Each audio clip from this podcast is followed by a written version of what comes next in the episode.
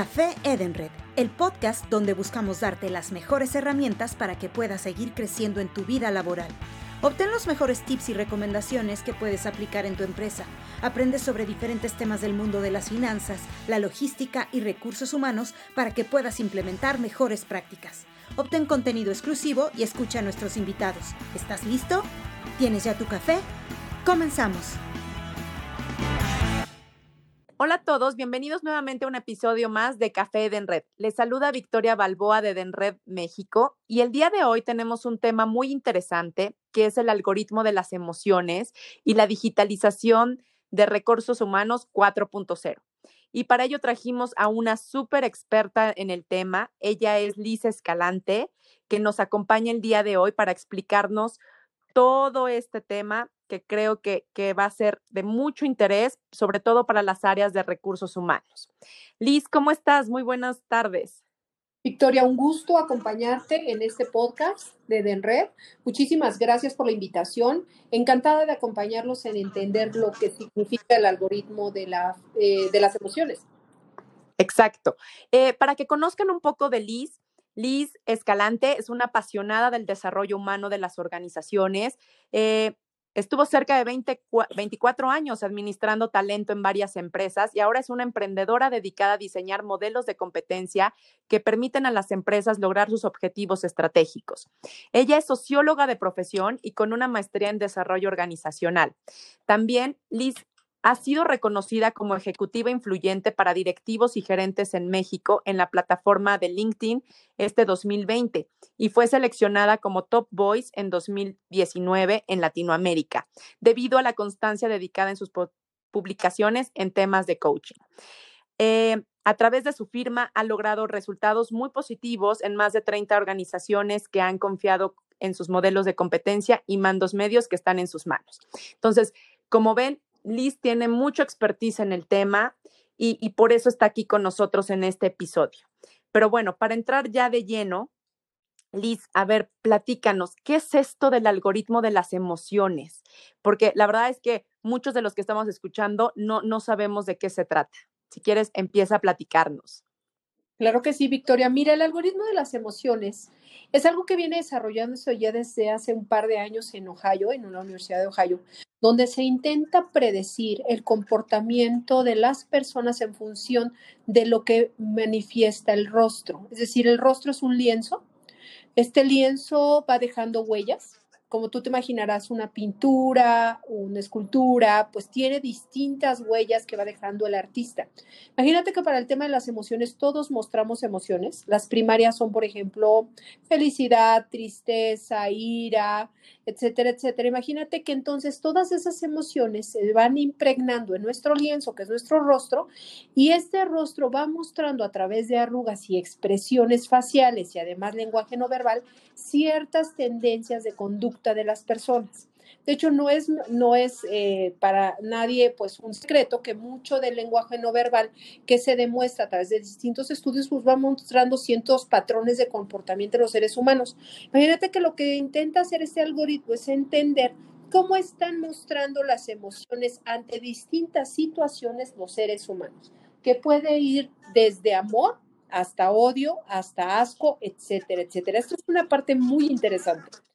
El algoritmo lo que está buscando es entender cómo se conduciría una persona en un proceso de trabajo.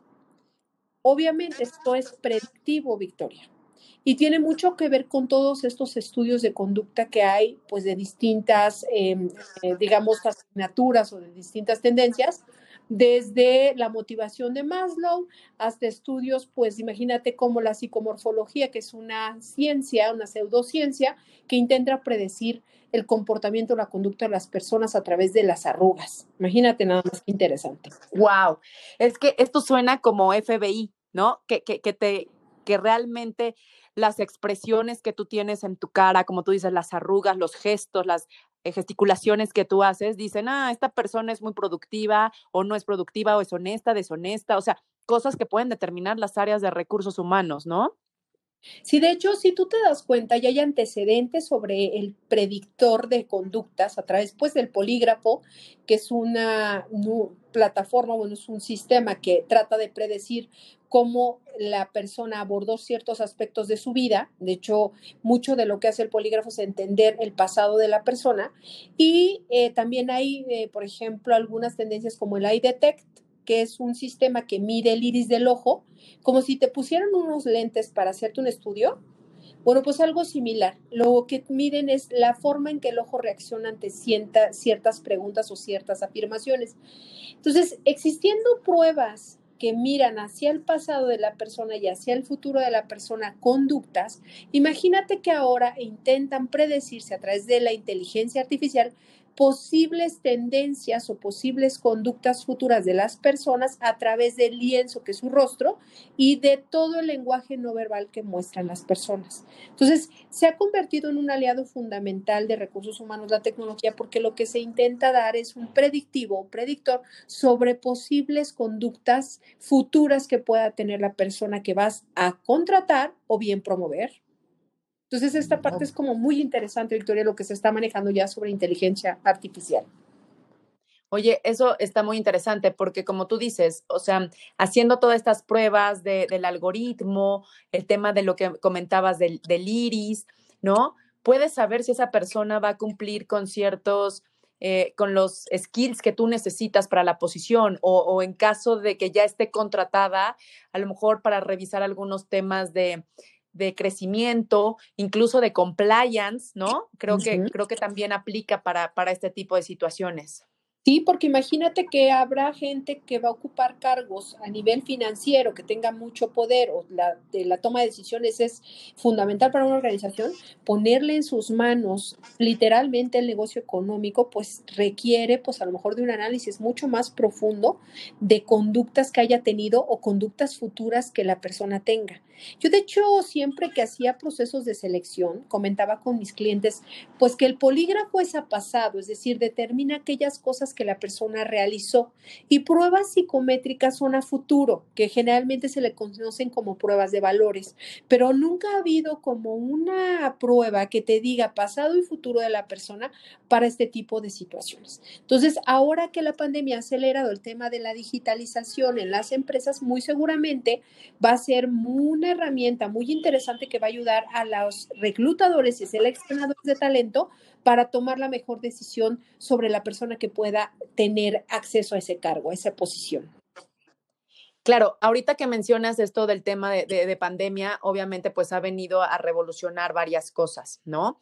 Eh, y, como tú lo comentas, muchas veces eh, y, y, últimamente con este tema, no podemos tener entrevistas presenciales, ¿no? Tenemos entrevistas a distancia a través de, pues, de Zoom, de Teams, de alguna otra aplicación y creo que pues estas herramientas pueden ayudar mucho a identificar si, si esta persona pues cumple con todos los requisitos solicitados, ¿no?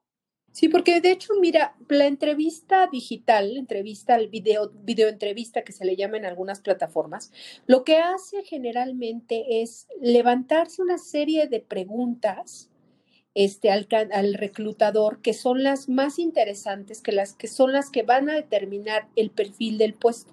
Estas preguntas se cargan en la plataforma y se le envían al candidato. El candidato obviamente las va leyendo y las contesta. Esto, por supuesto, queda grabado en una plataforma. Y luego, digamos, en un tiempo, ya el reclutador tiene acceso a esta información y puede revisar a mucho detalle, ¿sí? ¿Cuáles fueron las respuestas que dio el candidato con respecto a aquellas preguntas que le interesaban. Eso reduce mucho la posibilidad de error porque ya no tendrías que estar tomando tiempo para estar haciendo las entrevistas en vivo.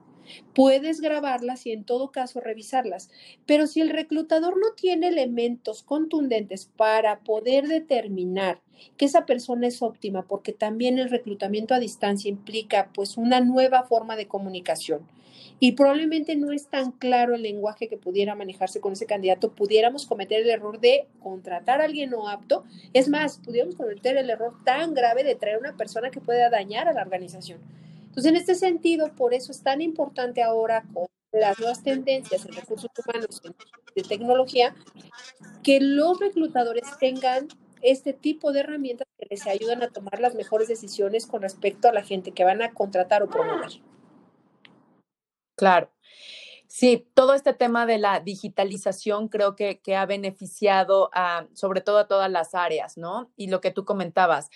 Por ejemplo, ¿qué otras cosas vemos en esto que llamamos digitalización 4.0 de recursos humanos? Otra tendencia que es muy importante es el employer branding, mi estimada Victoria, es decir, la gente ya no va a contratarse con cualquier empresa. De hecho, las marcas dejaron de tener fuerza para ser los determinantes para que alguien se quiera contratar contigo. Es más, si tú tenías de esas empresas eh, con los espacios más cómodos, con lugares lúdicos para los colaboradores y a lo mejor espacios orientados al, mindfulness, por ejemplo, de la gente, es decir, yoga, este, espacios de, te decía, de recreación, comedores espectaculares, pues hoy ya no son un plus, porque todo eso se quedó en la oficina y la gente no está.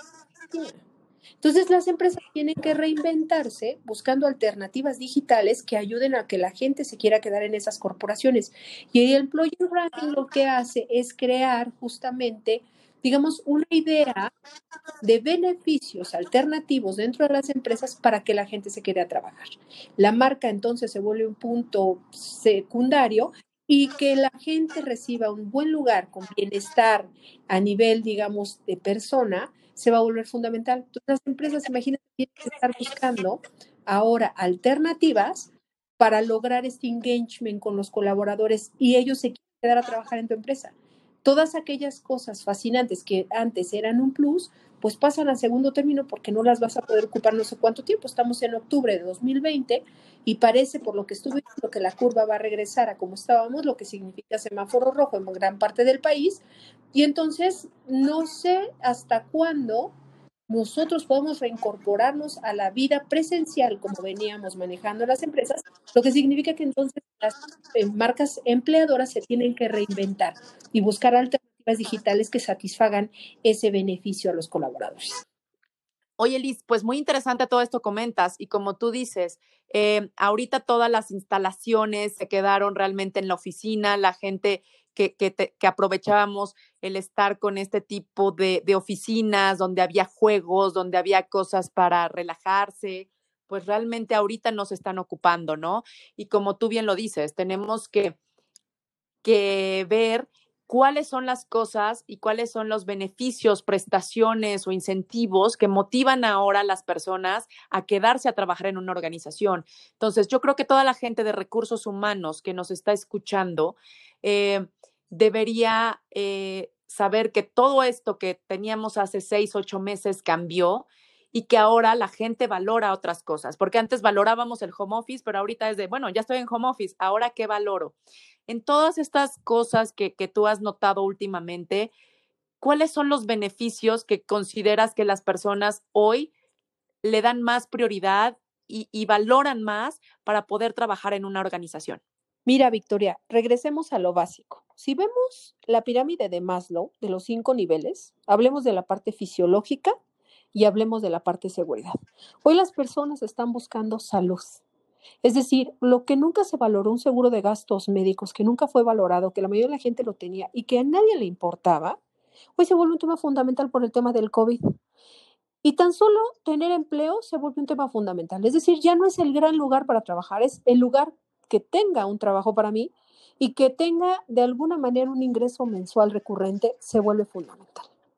Entonces, en este sentido, las organizaciones están ahora impulsando cosas básicas como la asistencia social, la asistencia psicológica, la asistencia médica a, niveles remotos. Entonces, dejas de lado a lo mejor muchas cosas que tenías, muchos beneficios o coches y algunas otras cosas como clubes, etcétera, etcétera, que hoy no, no podemos ocupar. Claro. Para enfocarte en lo básico del ser humano, que es la salud y el bienestar emocional. Y por supuesto los ingresos. Sí. Claro, claro, tienes toda la razón. Sobre todo, eh, y esto ya lo había tocado yo en algunos otros episodios del podcast, eh, por ejemplo, em, sobre todo la generación millennial, ¿no? Y ahorita que ya vienen los centennials, que para ellos, como tú bien lo dices, oye, un seguro de gastos médicos, ¿como para qué? Si tengo 25, 27 años, soy súper joven, gozo de salud y no lo tomaban en cuenta. Claro.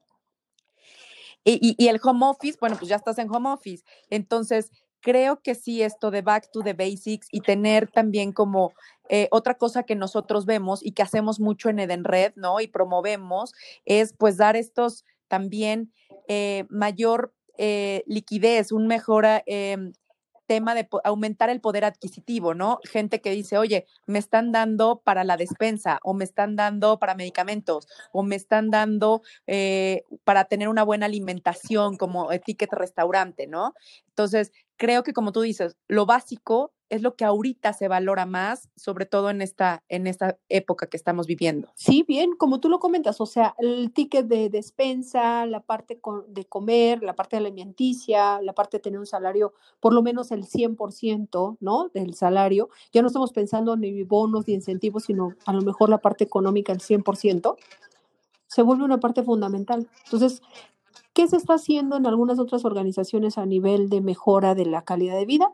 Generando algunas líneas, digamos, de apoyo, donde la gente pueda acercarse a decir, no puedo más, estoy desesperado, porque no salgo desde hace seis meses y tengo encima a mis hijos y no puedo dar ese resultado que espera la organización porque estoy colapsada en mi, en mi planeación personal y profesional porque es un tema fundamental. Entonces, hay algunas empresas que han optado por alternativas eh, digitales de dar yoga por, por, por, línea, ¿no? A lo mejor ejercicio, eh, alimentación, eh, educación en la parte de alimentación y algunos otros aspectos que tienen más que ver con algo que sería para Maslow, para Heisberg, que es el creador de la teoría de los dos factores, que se llaman factores de motivación intrínseca. Y dejas de lado todo lo higiénico, que si lo vemos desde esta perspectiva son aquellas cosas materiales que no te hacen feliz, pero que si no las tienes te hacen muy infeliz, ¿no? Pero entonces las personas regresan a lo básico, regresan a lo que eran, personas. Y esto se vuelve fundamental para las organizaciones, para lograr el equilibrio emocional y profesional dentro de las familias. Claro, sí, cuidarse, eh, eh, cuidarse uno mismo, cuidar a la familia, ya se volvió prioridad y como tú dices, la salud, ¿no? Eh, Liz, por ejemplo, ¿qué otra, ¿qué otra cosa las áreas de recursos humanos en este tema de digitalización y de pandemia consideras que también deberían poner mucho énfasis ahorita Mira, con todo lo que tú, has leído y, sabes? Fíjate que el tema de la educación. Ahorita es el momento en que mucha gente está haciendo la maestría que nunca pudo, el diplomado que nunca pudo. Las áreas de recursos humanos se han volcado a generar algo que se llama microlearning, que es como formación a través de cápsulas, y mucho de lo que se está rescatando ahorita es aquella formación que nunca se daba. Mucho de, lo que se está haciendo en las áreas de recursos humanos es formar aquellas competencias que no se tenía tiempo para hacer porque todo el mundo andaba corriendo.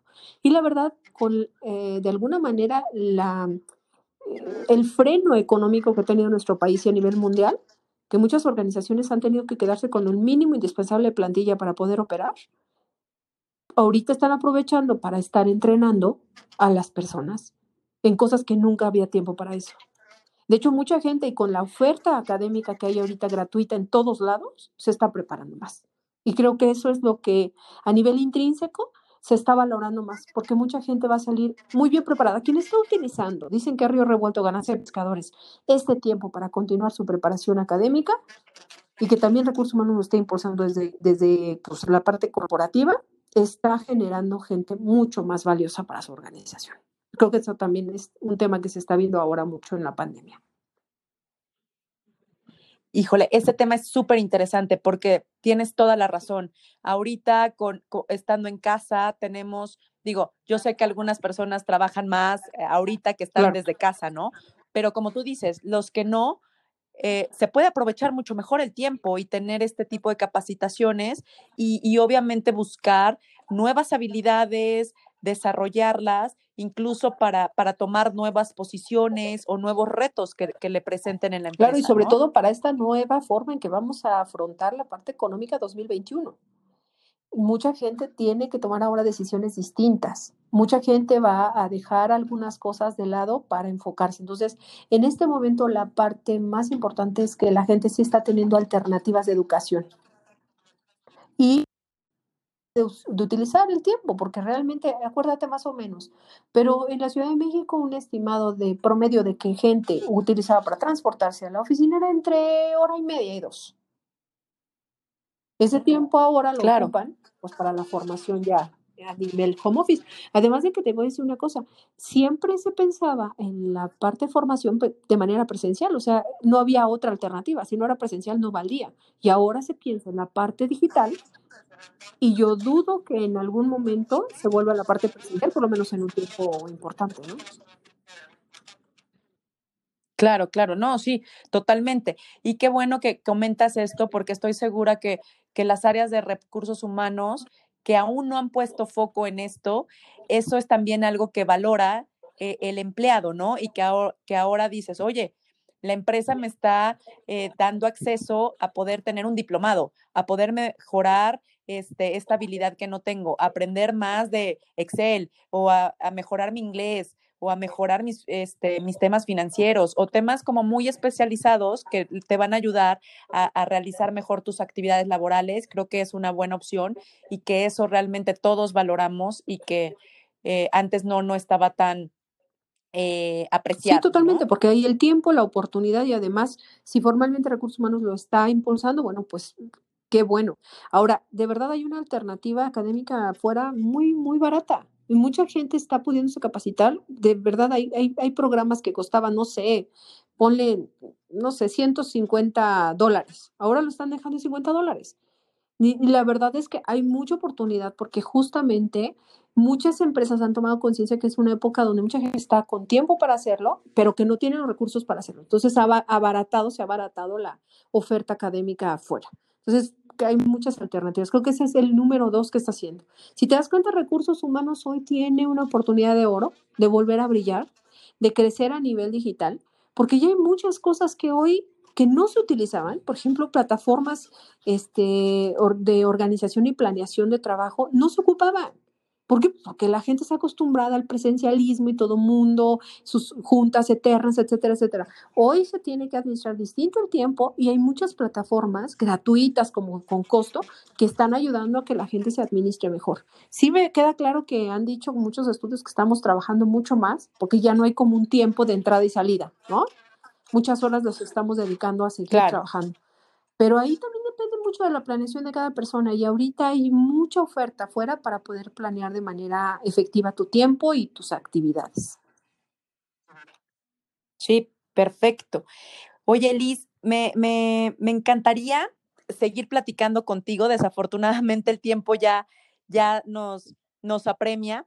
Eh, sabemos que tú puedes asesorar a las compañías, a las empresas, ¿no? Sabemos que tú tienes una organización y que puedes ayudar a estas áreas de recursos humanos a, mejorar, a generar nuevas estrategias, como eh, como lo decía al inicio, ¿no? A diseñar estos modelos de competencia para que ahora estas empresas eh, cambien lo que, lo que venían haciendo y se adapten a toda esta nueva normalidad, como le llamamos. ¿Cómo podemos contactarte, la gente que nos está escuchando, que diga, oye, quiero contactar a Liz, quiero ver que me asesore y que me dé todas estas em, eh, ideas o nuevas, eh, una, una asesoría? ¿Cómo podríamos claro que sí. Mira, mi teléfono por WhatsApp es 55 2505 6604.